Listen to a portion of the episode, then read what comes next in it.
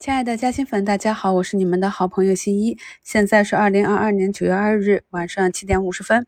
今天呢，两市收盘有三千五百四十一家上涨，一千一百一十四家下跌，涨停九十六家，跌停十家。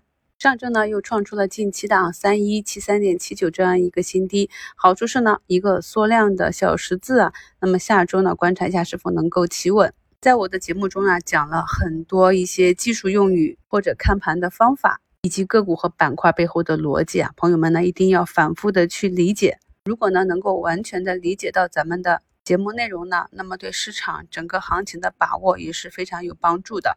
那么可以看到，虽然上证这两天表现的比较弱，但是呢，这样一个啊不断创出短期新低的 K 线图啊，一方面呢是啊不断的缩量，另外一方面呢，我们去看一下它日线级别布林啊，就是 B O L L 这个指标，那么这两天呢都是沿着布林的下轨啊，绿色这条在运行。那咱们朋友都学过摸线反弹的。三个阶段啊，那么第三阶段是往上涨，沿着布林轨道啊开口的红色这根线往上走啊。那么如果是一个主跌浪的话，大家注意一下，比如说呢，我们去看一下今年四月二十一日至四月底的行情，或者三月七日啊至三月中旬啊第一个政策底的行情啊，那么这两波呢都是产生了突然布林口打开啊。那么整个股指沿着布林下轨运行，而形成了一个主跌段。听咱们节目的时候，最好是打开看盘软件对着去看一下啊，这样比较有印象。所以说呢，这里的位置就比较微妙了啊。如果下周啊，咱们上证指数能够止跌企稳的话呢，那么上证指数的这个点位就会离开啊布林下轨，变成了一个从下轨至中轨啊去运行，也就是啊开始展开一波。反抽反弹行情啊，但是如果呢继续下跌的话啊，特别是加速下跌，那很有可能会形成主跌。这也是在前两天的股评节目里啊，我跟大家讲，此处这个位置比较关键啊，上证一定不能跌破前低。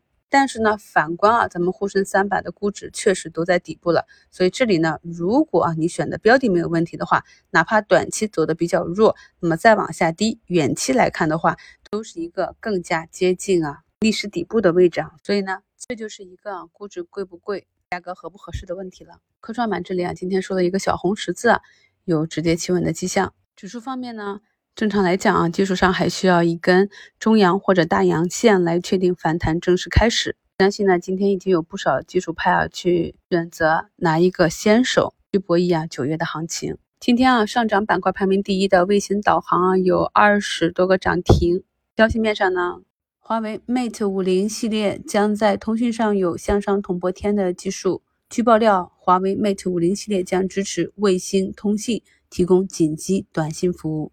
那有机硅的老硅王啊，又涨停了。大家去看一下同花顺上的涨停分析。很多时候也是把涨停的原因讲的比较清晰啊，在评论区中啊，有的朋友问啊，像这种图形该如何把握？那么给大家贴一个图，在什么样的区间、怎样的图形，我们可以去尝试着啊带损测试。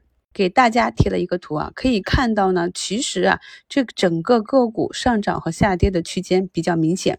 我们在平时的波段操盘中啊，需要关注的呢，就是那个转折点啊。很多朋友呢，把每一天都当做可以去操作的做 T 的这种日子啊，每天哼哧哼哧的去操作。其实呢，更需要花费精力的就是转折点。我们可以看到，它从一零四到一零六这样产生一个向上跳空的缺口，那么在每一次缩量回踩的时候，都是一个比较好的介入点。而在上方啊，出现了。均线死叉啊，股价跌破均线，这样一个转头向下，那么就是一个兑现点。我在节目中一直跟大家讲，个股的运行啊，无论是上涨和下跌，基本上都不会是一天结束的，它会是一个小周期或者一个中长期的周期。可以看到这只个股啊，从最高点一直调整了十三个交易日，股价沿着均线下跌啊，就是我们讲的。阴跌啊是很糟糕的啊，那在这过程中基本上是没有什么操作的空间，一直到股价逼近下方的缺口啊，到达一个强支撑位，此时再去带损测试的话，相对来讲向下止损的空间有限，向上啊可以看到上方还有一个向下跳空的缺口，那么不管是以这个缺口还是以上方的均线，这都是一个比较好的盈利出局点。